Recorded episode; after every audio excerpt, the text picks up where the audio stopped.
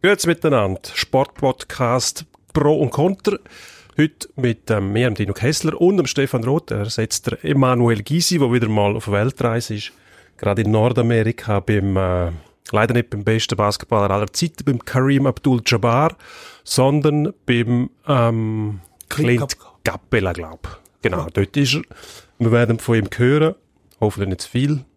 Wird sich aber nicht vermeiden lassen. Und wir starten heute bald mal mit Fußball, Hockey, Olympiageschichten, Sportler des Jahres und so weiter bis geht.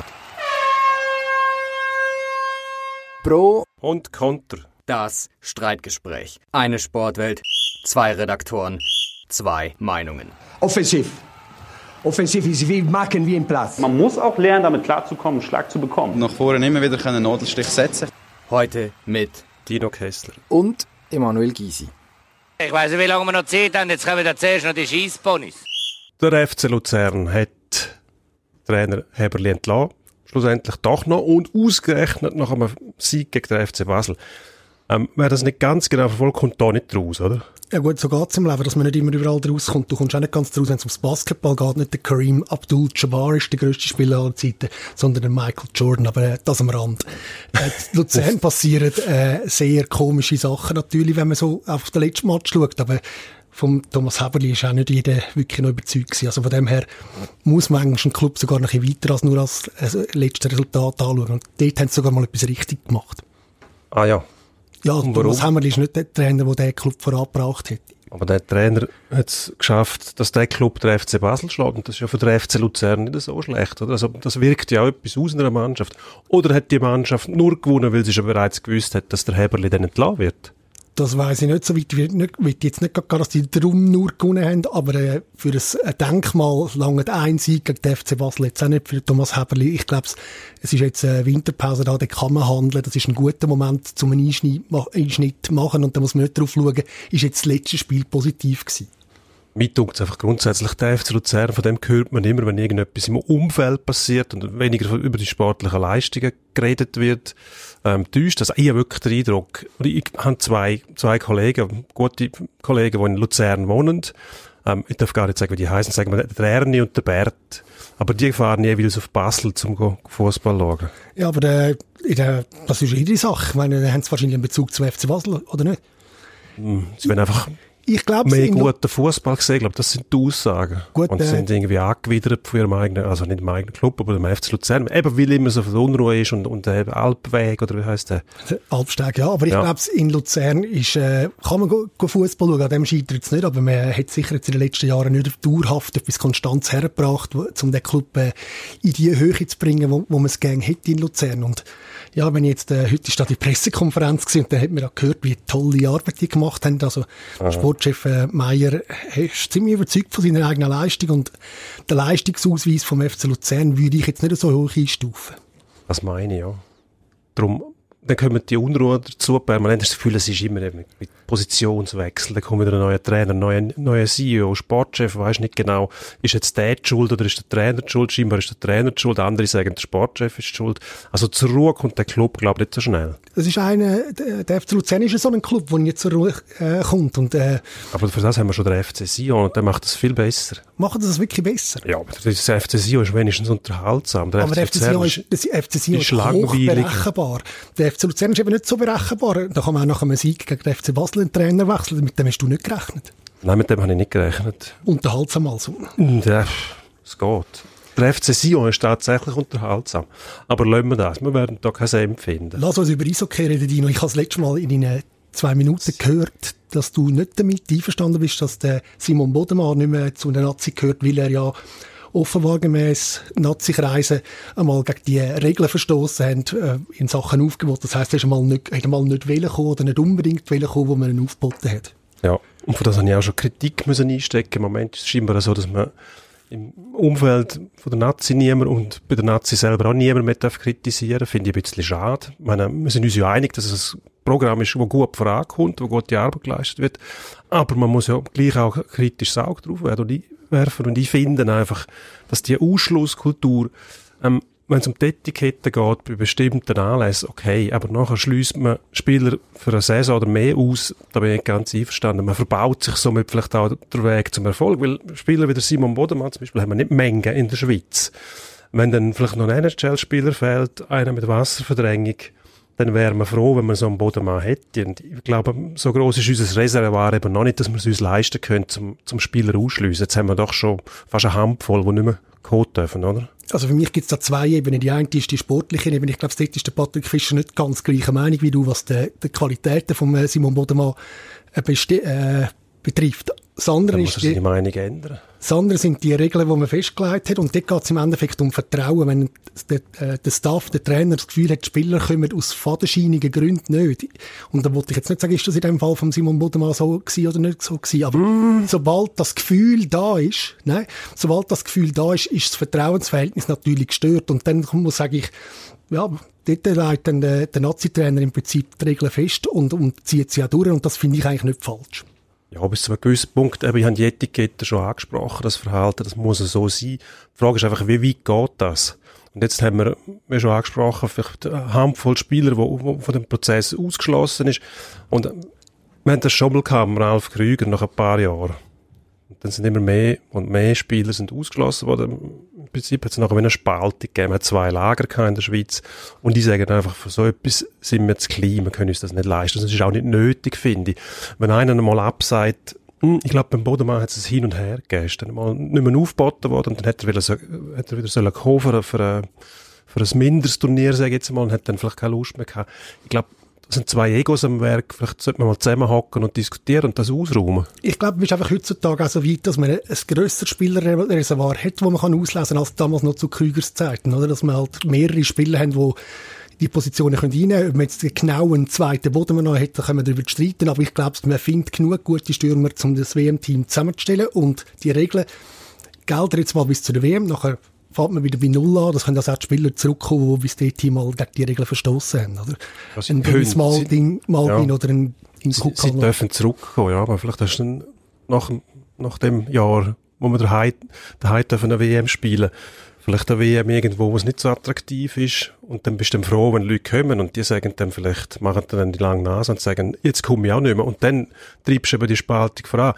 Wie gesagt, ich verstehe das Prinzip ich sage einfach, man muss vorsichtig sein, wenn man so etwas macht, weil das ufert nachher schnell mal aus in der kleinen Schweiz. Also die Leute solidarisieren sich dann mit den einen und dann hast du plötzlich derjenige, die sagen, ja gut, gehen wir auch nicht mehr. Das ist ein bisschen Gefahr, das habe ich eigentlich damit ansprechen und ich bin überzeugt davon, dass der Bodemann tatsächlich Top-3-Stürmer ist bei uns in der National League. Ich lasse das so stehen. Schön. Wenn wir über etwas anderes reden. Oder? Müssen wir wahrscheinlich, müssen wir ja. vorwärts machen, weil unsere Produzentin Dunja hat gesagt, vorwärts, vorwärts, vergeht viel zu viel Zeit. Wenn es spannend wäre, dürften wir auch drei Viertelstunde. Sekunde, gell? Ein Wink mit der Zaunlatte gewesen, also machen wir vorwärts. Das war aber eher ein Seitenhieb ja, an Kollege Gysi, der jetzt nicht da ist. Absolut, absolut. Gut, du hast über Olympia in Paris reden, oder? Mühen, wir mühen. Immer wieder muss das Olympiathema aufgegriffen werden. Leider muss man sagen, weil es, weil es zunehmend auch immer unappetitlicher wird. Wir haben Olympia Paris, glaube 2024, bin ich nicht genau sicher. Mit der, Irgendwann. Die, die Veranstaltungen, wenn die alle wo geplant sind. Da wissen wir aber Olympia in Paris, Surfwettbewerb finden auf Tahiti statt. Das ist 15.000 Kilometer in der aktuellen Diskussion um äh, Klima und Reise und so weiter finde ich das ein bisschen unsensibel, um mal vorsichtig zu sein. Ich habe kein Problem damit. Ich meine, Tahiti tönt für mich mehr nach Surfen als, nach, als Paris, muss ich ehrlich sagen. Ja, aber es, gut, wir, wir haben äh, Anlässe mit Peking in zwei Jahren, glaube ich, Skiwettbewerb, wo 100 Kilometer entfernt stattfinden. Da nimmt man überhaupt keine Rücksicht drauf. Wenn es um Kohle geht beim IOC, dann ist äh, alles andere unwichtig. Eben, wir könnten darüber diskutieren, muss bei Olympia gesurft werden? Gut, das ist eine Grundsatzfrage vom Programm. Ja, und ja, muss man mu muss das, da kann man alles in Frage stellen. Und dann braucht man wahrscheinlich Wellen und äh, ja, also, gut, die würden wir vielleicht finden irgendwie vor äh, Biarritz oder ich weiß nicht wo, ja. Ja, das Problem ist, glaube dass dort dann genau zu dem Zeitpunkt im Sommer die Wellen nicht besonders hoch sind. Und die Surfer, die eben bei Olympia mitmachen, das sind erstklassige Surfer. Und die brauchen die richtig gemeinen grossen Wellen. Und die gibt es in dem Fall nur im Südpazifik, oder was das ist. Ist das, ist das im Südpazifik? Puh, jetzt weißt du Tahiti. Das klingt gut. Tönt irgendwie. Ich finde, das Südpazifik klingt gut. Tönt super. Also ich finde, die sollen dort surfen, ja. Äh, du hast vor das Wort unappetitliches Mund genommen. Ich weiss nicht, das wäre vielleicht fast noch geeignet gewesen zu dem nächsten Thema, das wir ansprechen müssen. Dr. Peter Buser, der Stadionsponsor vom HC Davos, wo ja. durch ein eigenwilliges, ja nicht einmal eigenwilliges, durch ein sehr, sehr sonderbares, bizarres Frauenbild aufgefallen ist und durch alles, alles andere auch noch muss der HCD sich von ihm abwenden, den Deal auf, auflösen. Was findest du? Nein, muss er nicht. Der HCD darf und muss betonen, wie unappetitlich der Mann ist. Dass das eigentlich nicht geht, ja, aber er ist ja eigentlich mit der Stiftung verbunden, sagt man so schön. Und ähm, es geht um klassische Konzerte. Ich, ich, ich sehe den Zusammenhang nicht. Wenn wir jeden Sportsponsor in der Schweiz unter die Lupe legen, dann finden wir auch noch aus anderen Gründen, sagen wir jetzt mal, der Buser 82, wo ein sehr verschrobenes Frauenbild hat, wo mir sehr widerstrebt, muss ich sagen. Ähm, aber muss der HCD deswegen auf den Sponsor verzichten? Da sind wir noch nicht ein bisschen mit der Moral treiben wir es nicht ein bisschen zu weit? Ich finde, einen gewissen moralischen Anspruch muss ein Hockeyclub oder ein Sportclub schon haben. Also natürlich, ich sage auch nicht bis ins letzte Detail, aber es ist schon sehr unappetitlich, der, der, der Auftritt von, vom Dr. Buser, der ja wirklich ein Exzentriker ist und man hätte können wissen, dass der das nicht still und leise in seinem Kämmerchen macht und nie wird über das hören. Äh, ich, es ist keine gute Sache, finde ich. Leider, da ja. man Finger müssen lassen, ja. Es ist ein bisschen diffizil, ich muss sagen, ich bin hin und her gerissen. Soll man Andererseits haben wir beim, beim World Economic Forum haben wir einen Präsident Trump jedes Jahr, oder ja, sie hoffen, dass er kommt, der mindestens so unappetitlich ist, hat er Aussagen gemacht, wenn er mit Frauen umgeht und so, und dann gibt es Leute, die dem noch hinten anlaufen und so weiter. Also ich, muss ich sagen, Doppelmoral, die geht mir dann schon ein bisschen auf den Sack. Gut, da würde ich dir noch widersprechen. Ähm, ja. Aber ich finde, ja, dort hätte man, das, da hätte der HC dass man sie sorgfältiger anschauen und äh, vielleicht sagen, ja, man kann ja immer sagen, Geld stinkt nicht, aber ja, wir reden da von einem siebenstelligen Be äh, Betrag. Vielleicht hätte sich ein ähnlicher Betrag auch mit seriöseren Leuten äh, herbringen lassen. Gut, der Mann ist ein bisschen selber die schuld, dass man ihm so auf die Schliche gekommen ist. Er hat sich ja in eindeutigen Posen filmen und ablichten lassen. Ähm, das hätte man zumindest können wissen auf der Seite vom HCD. Also wenn man den gegoogelt hat, den Mann, dann ist man ziemlich schnell einmal verdutzt sitzen geblieben nachher. Dann hat man so sagen, hm, was ist denn das für ein Vogel? Ähm, wenn man sich dann mit dem einlädt, würde ich sagen, musst du zuerst einen Background-Check machen und dann hast du das ziemlich schnell draussen, ob das noch vertretbar ist oder nicht. Wahrscheinlich hat man darauf gehofft, dass sich der nicht zu diesem Auftritt hinreissen lässt nachher. Oder? Das wäre naiv gewesen, aber also wenn so man das hat wirklich er, gemacht hat. So hat man die Öffentlichkeit natürlich schon noch auf das aufgeklopft. Vielleicht wäre man, wenn er das nicht gemacht hätte, wer weiß, ob er damit durchgekommen wäre. Aber ich glaube, es würde ja niemand etwas sagen, wenn der Herr Buser nur ein sehr komisches Weltbild oder Frauenbild hätte und das privat in seinem Kämmerli würde ausleben.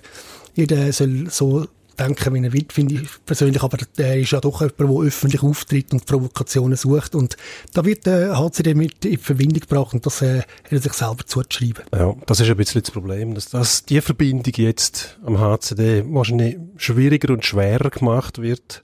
Der öffentliche Druck wird zunehmen.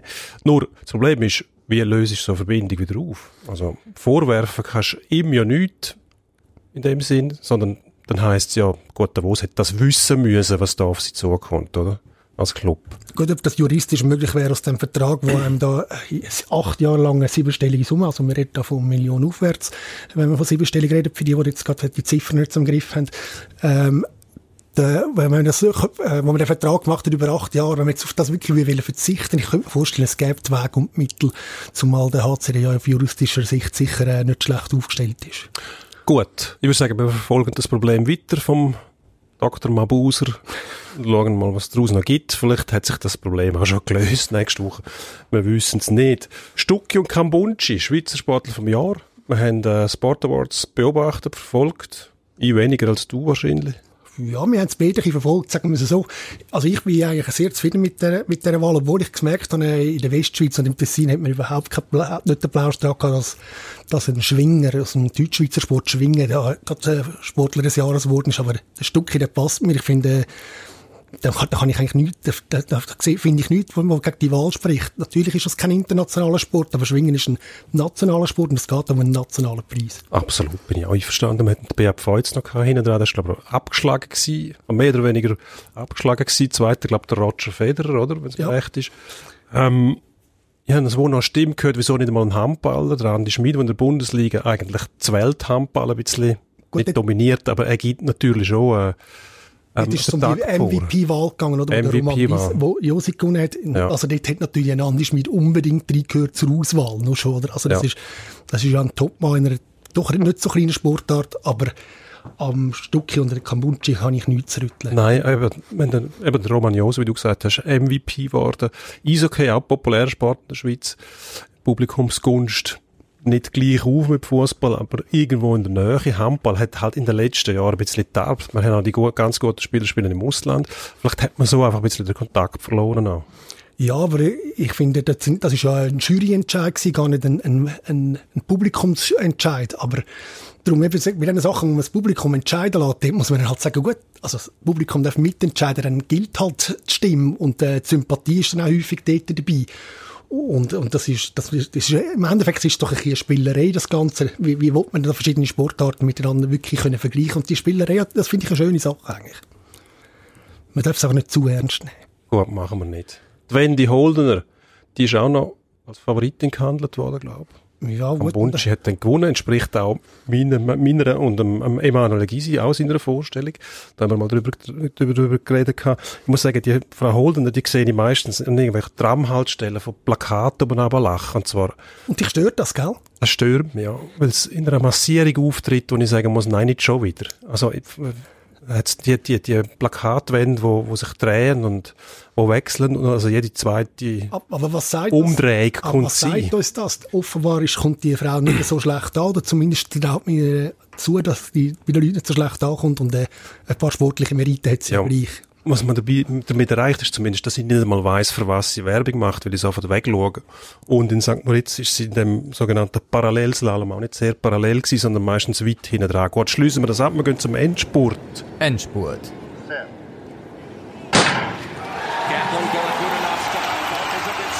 Unihockey-WM mit der Schweiz, mit den Frauen, die im Finale gekommen sind und vor allem im Halbfinale mit dem Endspurt ganz, sind das Vorbilder für, all, für den restlichen Schweizer Sport vor allem Vorbilder für die restlichen Unihockeyspieler, mehr nicht. Würde ich sagen. Oder? Ja, du musst es Lange sagen. Das. Du bist gefragt, ja, ja. Gut, ja. So viel zu dem. Liver FC Liverpool. Jetzt das Thema, wo man die fragen kann. Du bist einer, der im Fußball sehr, sehr gut rauskommt.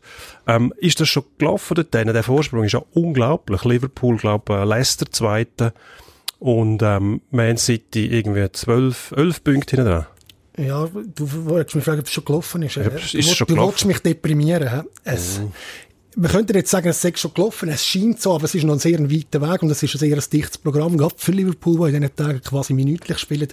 Äh, da kann noch viel passieren. Natürlich sind das jetzt, äh, sagen wir, drei Niederlagen müssen passieren oder so Unentschieden, damit überhaupt jemand herkommt, der immer gönnt. Aber wie gesagt, es geht noch weit und sobald man einmal in ein Loch kommt, dort, äh, könnte ich mir vorstellen, dass ein Club wie Liverpool, der stark von der Energie lebt, wo ja auch noch die Champions League noch dabei ist, äh, noch ein Problem bekommen. Die oh. nächste Frage. Roger Federer hat äh, bestürzt gewesen, was passiert ist dort, wo, wo das Spiel in Bogota in Kolumbien müssen abgesagt werden. Ja, ist ein bisschen spät für das, muss ich sagen. Also, im, in der Retrospektive muss ich sagen, die Südamerika-Reise hätte er sich sollen sparen Die Unruhe sind vorher schon dort gewesen. Und jetzt die Krokodilstränen, die er da, die er da führen wirkt, hm, muss ich sagen, nein, ist, passt mir nicht hätte, hätte er müssen bleiben lassen. Ähm, was auch noch lustig ist, oder was lustig ist im Moment, ist wieder Dart. Was ist das, WM, oder? Frag mich nicht zu Dart, bitte, Dino. Von mit Dart habe ich wirklich nichts am Hut. Ich finde das, ich, ich, ich sehe, ich sehe den Reiz nicht. Ich bin einmal tatsächlich, mich habe ich mich mitschleppen lassen nach London zu, zu der, der WM, dort in dem Alley Pally. Und dort ja. sind die Leute ja nur irgendwie am Bier reinleeren ohne Ende und vorne schmeißen irgendwelche Leute die Pfeile durch die Gegend. Ich meine, zum selber spielen Dart ja, aber zum Zuschauen, nein, das ist gar nichts für mich. Lustig ist, dass die Zuschauer meistens fast gleich aussehen wie die Spieler. Das ist mir ja eher so noch sympathischer als Sportart, ja. Dann, Dino, es ist äh, das Jahrzehnt, äh, nimmt ja. langsam ein Ende. Und äh, wer ist für dich der Sportler vom Jahrzehnt? Oh, habe ich mir gar nicht überlegt. Roger Federer wahrscheinlich. Was ist mit ja. Cristiano Ronaldo, Lionel Messi? Nein. Fußball ist mir zu populär, das ist zu einfach. Fußball spielt jeder von 8 Milliarden Leuten 7,999 spielen Fußball. Man muss auch nichts können. Man muss nur laufen können. Man braucht irgendetwas Kugeliges. Und schon kannst du Fußball spielen. Also, Ball bewegen. Viel wichtiger. Ist das gewesen? Wir danken fürs Zuhören. Abonnieren Sie uns auf Spotify und den üblichen Plattformen und äh, hoffentlich nächste Woche wieder mit dem Stefan Roth. Der Gysi darf noch ein bisschen auf Weltreise bleiben. Danke vielmals für Hören, merci.